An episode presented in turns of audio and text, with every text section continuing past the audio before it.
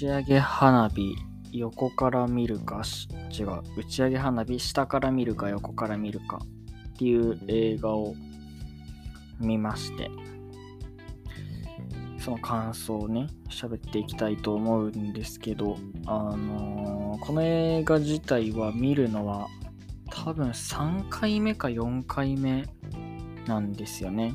はい。初めて見たのはあのー、映画館で見たんですよちゃんと劇場公開が2017年の夏っていうことだったんで調べたら。なんで5年前に、今が2022年の7月1日なんで、5年前に見たっていうことになるんで、5年前、今僕が大学生の1年生なんで、5年前だと中学生になりますね。はい。あの、浪人とかせずに、まだ留年もしてないんで、そうですね、中学生の時に見て、で、高校の時にもね、1回見た記憶があります。で、高校の時に2回見たのかな ?1 回は絶対見たんですけど、2回見たような気もするし、なんでまあ3回目か4回目に今日見てっていうことなんですけど、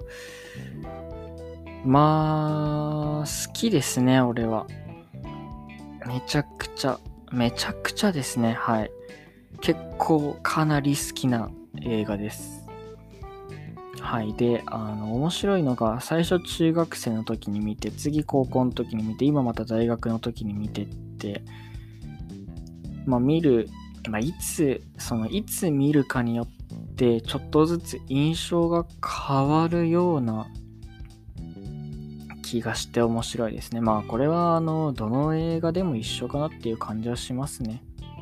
はい。2時間、まあ長くて3時間とか、まあ、今回見たのがなんか90分だったんで、それの中でいろいろ感じ取るってなったら、やっぱり自分の人生経験とか、その自分の考え方みたいなのをね、入れずに見ることはできないんで、まあ当たり前のことといえば当たり前のことなんですけど、まあ青春、まあ平たく言えばね、平たく言えば青春を描いた物語なんで、まあ、中学、高校、大学と見るに行くにつれて、あの、見た時の感想が、印象がね、変わるのっていうのは、まあ、そうなのかなっていう感じなんですけど、まあ、いつ見てもね、ちょっと声大きくなりましたけど、まあ、いつ見てもね、好きな映画ですね。はい。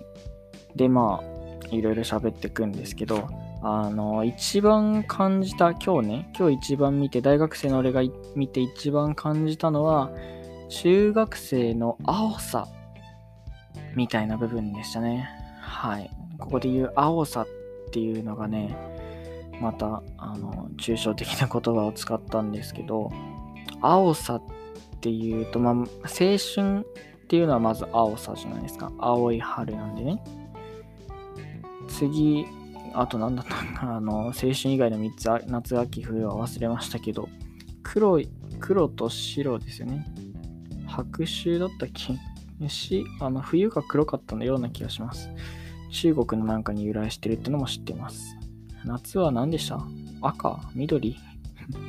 まあいいんですけど、まあその青春の青さをまず感じたっていうのと、あとは青っていうと青臭さの青なんですよね。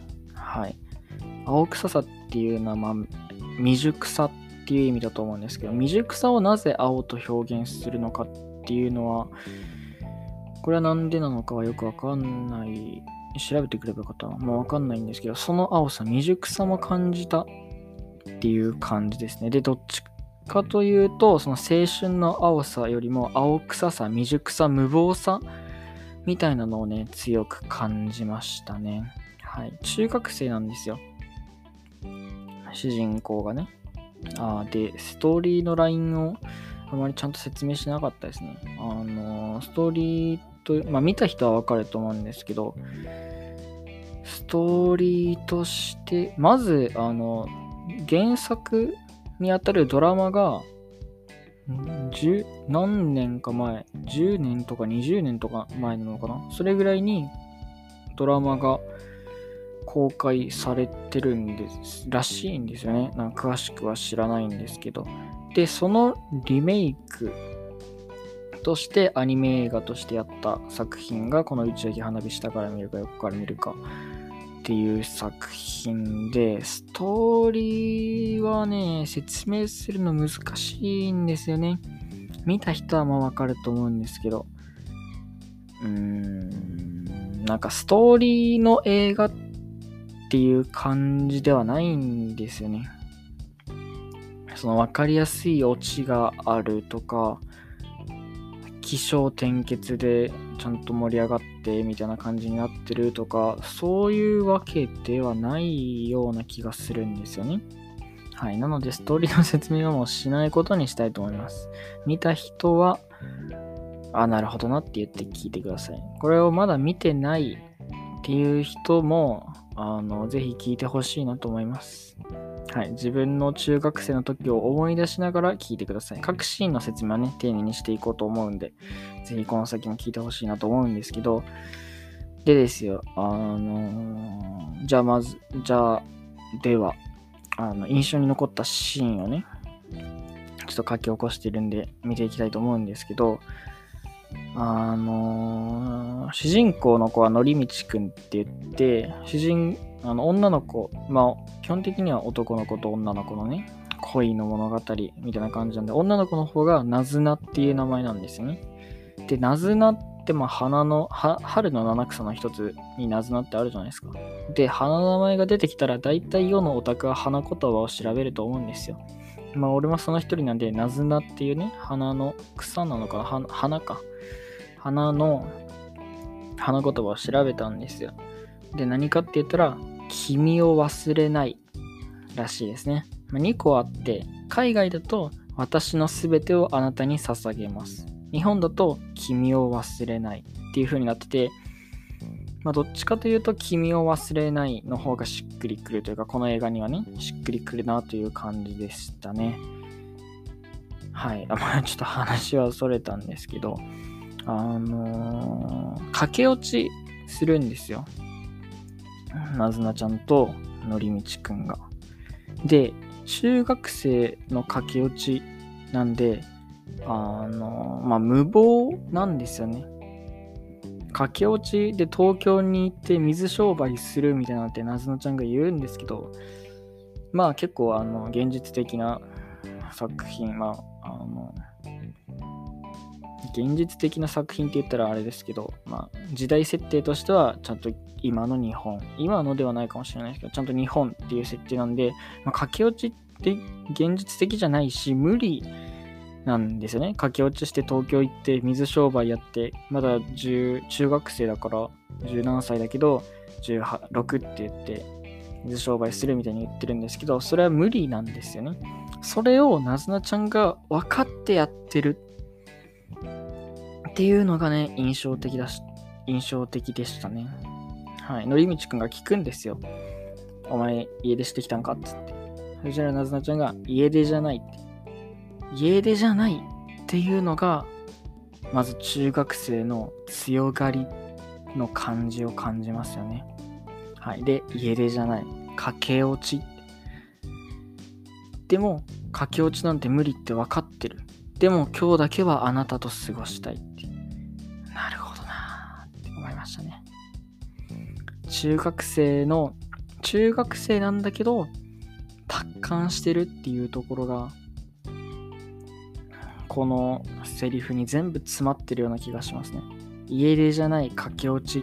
でも駆け落ちは無理だって分かってる。それでも私はあなたと今日だけはせめて一日過ごしたいっていうこれはね、いいですね。中学生のリアリアルな中学生がここまで考えてるのかどうかは知りませんけど、中学生だからこその10代前半だからこその感じを感じましたね。はい。で、のりみちくんも後半で言うわけですよね。今日だけは、お前はどっか行っちゃうけど、今日だけはすあなたと一緒に過ごしたいって。そこがね、良かったですね。はい。そんな感じです。よかったです。あとは、あの、次行くんですけど、殴るシーンって書いてありますね、メモに。あの、まあ、家出をする、駆け落ちをするんで、お母さんとお父さんが止めに来るんですよ。なずなちゃんのお母さんとお父さんが。で、あの一回は連れ去られるんですよ。連れ去られるっていうか、連れ戻されるんですよね。その駅のシーンなんですけど、駅で連れ去られちゃって、その、連れ去られるんですよ。でも、のりみちくんが、そのやり直しができる能力みたいなのが、まあ、ボールに、ができるようになる玉みたいなのがあって、それを使ってやり直すんですけど、そのやり直しに頼るんじゃなくて、まず先に自分が助けようとして、それでも助からなかったから、その力に頼るっていうのが良かったですね。はい。最初からあのビー玉に頼ってたら、俺は彼のこと嫌いになってたかもしれません。はい。で、えー、あと印象的の、印象的だったのはあれですね。花火を見たときに、平べったくても丸くてもどっちでもいいよってなずなちゃんが言うシーンですね。これはね、良かったですね。はい。あの、花火って横から見たらどんな形に見えると思いますか？平べったいのか丸いのか。普通に考えたら丸いに決まってるんですよ。で、それがまあ一つの縦軸としてあって、丸いのか平べったいのか。で、まあやり直しをいろいろしていくんで、その、ふさわしくない世界だと、まず最初平べったくて、で、なんとかなずなちゃんとのりみちくんがたどり着いた世界で花火が丸くなかったんですよね。で、なんか不思議な変な形になったんですよね。まあ、で、そこでのりみちくんは、おかしいって、こんな世界ありえないって言うんですけど、本当は丸いはずなんだって。乗り道、まあ普通に考えたら花火丸いんでね、横から見たとしても。だって横、どこが横かなんてわかんないんじゃ、あれじゃないですか。なんでまあ、丸いのが普通なんですけど、丸くなくて、こんな世界違うんだって言った時に、なずなちゃんが言うんですよ。あの、平べったくても丸くてもこんな変な形でもどっちでもいいよって言って、あなたと過ごせるならいいよみたいな。そう言ったかは忘れましたけど、そんな感じで言うんですよね。これがこのセリフが、なんていうか、最終的には離れ離れになってしまう2人の世界でも、それでもいいんだっていう、ラストシーンへの暗示のように見えましたね。はい。そんな感じです。ああれだな、この間の欅坂のドキュメンタリー見た話の時の方が話せてた気がしますね。はい。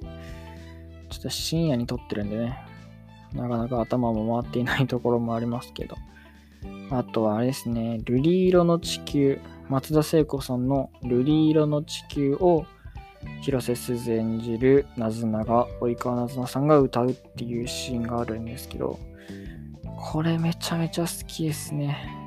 はい、瑠璃色の地球っていう歌がね、好きです。これで初めて聴きました。松田聖子さんの歌はね、僕はもちろん大学生なんてそんなによくわからなかったんですけど、で、初めてね、映画館でこれを聞いたときはね、まあ、良かったですね。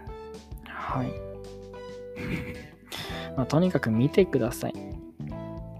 この映画をね、見た人はね、あ、わかるわってなってると思います。で、えー、っと、ラストシーンですよね。はい。これがね、結構問題になっているというか、あ、この映画自体はね、あの、どこのレビューサイトを見てもね、批判してる人が多いんですよね。批判的な意見が多いんですよね。まあ、実に悲しいことです。俺が面白いって言った映画は大体みんな批判してます。内容がよくわからないってみんな言うんですよね。なんだとてめえら。てめえらが薄っぺれんだよって俺ね、いつも思うんですけどね。あの、ネットフリックスで先行公開されたバブルという映画がありましてね。あれ俺大好きなんですよね。内容がね。めちゃめちゃ好きなんです。まだ劇場でもやってると思いますけどね。ただあれね、あれも映像と音楽がいいだけのクソ映画つってみんな言ってるんでね。悲しい限りです。悲しい限りです。あれもね、あれの面白さもね、俺はみんなに分かってほしいと思います。で、ラストシーンですよ。その問題になってるラストシーン。あの、駆け落ちの物語なんですけど、駆け落ちはもちろん失敗するっていうか、失敗したわけじゃないんですけど、あの最後には絶対なずなちゃんは、親に連れ戻されて引っ越しちゃうんですよね。はい、その引っ越しが嫌だって言って、駆け落ちしてたんですけど、なずなちゃんが引っ越しちゃって、及川なずなさんは学校に、まあ、いないんですよ。引っ越しちゃったから。で、その男の子の方、のりみちくん、島田のりみちくんも学校にいなかったんですよね。で、そこで、なんであいつは学校にいないんだっていうのが、その見てる人たちのね、間で、まあ、問題になったというか、話題になったというよりは問題になったっていう表現が正しいような気がしますが、問題になってたんですよ。で、あの、俺は映画見た後ね、自分で結構まあ感想も考えるんですけど、その後結構レビューをね、見るんですよね。で、そこで一人の方が言ってたのが、のりみちくんはなずなちゃんってやっぱり駆け落ちしたんじゃないかって言ってる人がいたんですよね。それは違うだろうっていうふうにね、僕は思いましたね。あのー、この映画の根本にあったのがやっぱり中学生の無力さだと思うんですよ。その無力、あのー、社会的にっていう言葉が正しいのかわかんないですけど、物理的にか、中学生っていうのは無力なんですよ。普通に考えたらね。その、この社会で生きていく上には。あと、大人にも喧嘩で負けましたし、そういうシーンもあったし、あのー、まあ、働けるわけでもなく、中学生なんてそうなんですよ。普通に考えたら中学生は何もできないんですよ。その無力さの中で抗う彼ら少年少女の姿が美しいんですよ。この映画を。その無力さを自覚しながらも、でも今日だけはあなたと一緒にいたいっていう、せめて今日だけはあなたと一緒にいたいっていう、その儚さみたいなものがね、美しいんですよ。わかりますか？あの、ああのレビューを書いた人よ。その無力さとか儚さが美しいんで、あのシーンでは、2人は駆け落ちしたわけではないんです。じゃあなんであそこにいたか、あそこに、あの教室にのりみちくんがいなかったのか、のりみちくんがなんで学校を休んだのかっていうと、あれが中学生にできる最大の反抗なんですよ。なんでかって言ったら、これは最初のシーンともつながってくるんですよ。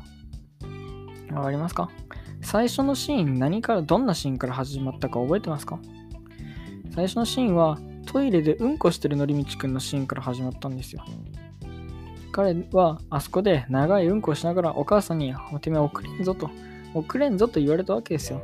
で、あ飼ってるよっつって朝ごはんにカレーを食って出かけたわけです。で、学校には行ったわけですよ。買ったらいいなと言いながらも、学校には行くもんだからね、普通の中学生は。大学とは違うんです。学校に行くもんなんで、普通に学校には行くんです。ただ、ただですよ。あの一日を経験したのりみちくんはね、自分の無力さを知って、でもそれでも、なずなと過ごしたかったその一日を知ってるからこそ、あそこでせめてもの反抗を見せるんですよ。大人とか学校への。学校へのって言ったらあれですけど、自分、大人へのって言ってもちょっとあれかな。あの自分の無力さに対する、その儚さに対する反抗を見せるんですよ。その中学生にとってのせめてもの反抗が学校をサボることなんですよ。わかりますか？これはバカにしちゃいけませんよ。その強さ、中学生の持ってる強さなんですよ。せめてもの。その儚さを見る映画なんですよ。わかりますか？そういうことです。なので、あのラストシーンは意味のあるものだったんですよ。確かに考えさせるものではあったんですけどね。ちょっとかんちょっと考えればわかることです。はい。そんな感じですね。あと気になったのは、まあ、そんな感じですかね。あとはあれですね。そう、中学生の青さっていうところで言うと、ゆうすけくんっていうキャラがいたんですよね。ゆうすけくんは、どういうこと、どういう子かっていうと、その、なずなちゃんに、夏祭り一緒に行こうよって言われて、あの、おいいよみたいな感じになるんですけど、結局待ち合わせのところには行かなかったんですよね。はい。そういう子なんですよ。それも中学生っぽいなと思って。わかりますか？そういうことです ちょ、こっぱずかしい話なんでね。もうこれ以上するのはやめたいと思いますけど。まあ何にせよ、俺はこの映画好きです。めちゃくちゃ好きですね。多分2、3年後にもう一回見ると思います。この青さを忘れた時にね。はい。なので皆さんも見てください。見る時のコツはですね、あのー、見る時のコツは、なんていうか、言い方を語弊を恐れずに言えば雰囲気映画なんですよね。その雰囲気映画なんですよ。心情に寄り添って見てあげてください。のりみちくんの心情でもなずなちゃんの心情でもいいんですけど、そこをね、見てあげながら見ていただければいいと思います。そのストーリーの展開を気にするんじゃなくて、その2人の心の機微を見てほしいなと思います。そうしたら面白く見れると思います。はい。あのー、君の名はとも天気のことも違うんでね。はい。何もかも違うんで。そんな感じですね。はい。ということで、7月1日の分の一人暮らしあるある系ラジオとね、これを変えさせていただきたいと思います。あのー、ちょっともう映画の話は終わってね、普通の雑談に入るんですけど、あネタ切れなんですよね。一人暮らしあるあるなんて思いつかないということでね。あのー、まあそこで気づいたわけですよね、俺は。俺映画見てその映画話せばだいぶ長いこと喋れるなということにね。なのでこれからもね、映画、映画見てね、映画見るの好きなんでね。まあ本でも漫画でもね、見て感想を言ってね、いけてね、感想を言っていって、あの、ネタ切れをね、防いでいきたいと思います。そんな感じですね。あの、1ヶ月続けるって言ってね、あと3回か4回かでね、1ヶ月になるんで、その後はどうしようかは未定です。はい。まあ、続けるのは続けると思います。毎日あげるかどうかわかんないですけどね。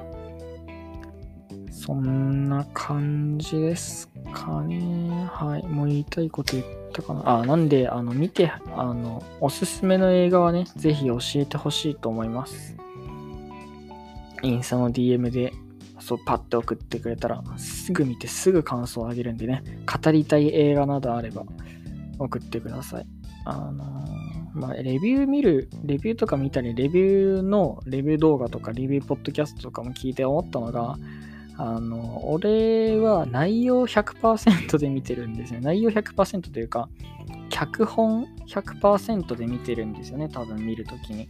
あの、他の人たちは、やれ、絵が綺麗だ、音楽がどうだとか、その声優のあれがどうだ、これは下手くそだ、俳優から引っ張ってくるなとか、そういうことを言ってるんですけど、僕は絵も描けないし、音楽だって奏でることはできないし、声優もできないしね。なんで、100%でね、話してるのが俺のいいところだと思います。自画自賛です。はい。なので、ま、内容が好きだっていう、この映画を語りたいっていう映画があればね、ぜひ教えてほしいと思います。インスタの DM とかアンケートフォームにね、ピッて貼ってくれれば、そのタイトルをピッて貼ってくれればね、すぐ見るんで、これさっき言いましたね。はい。それでは、時間もそろそろなくなってきたんで、この辺で終わりにしたいと思いますが、え明日のあるあるはあれですね、夏祭りあるある、どう考えてもまる小さいガチということで、夏ですね。今日も暑いです。はい、そんな感じで今日は終わりたいと思います。では、本日もここまで聞いてくださりありがとうございました。また明日お会いしましょう。さようなら。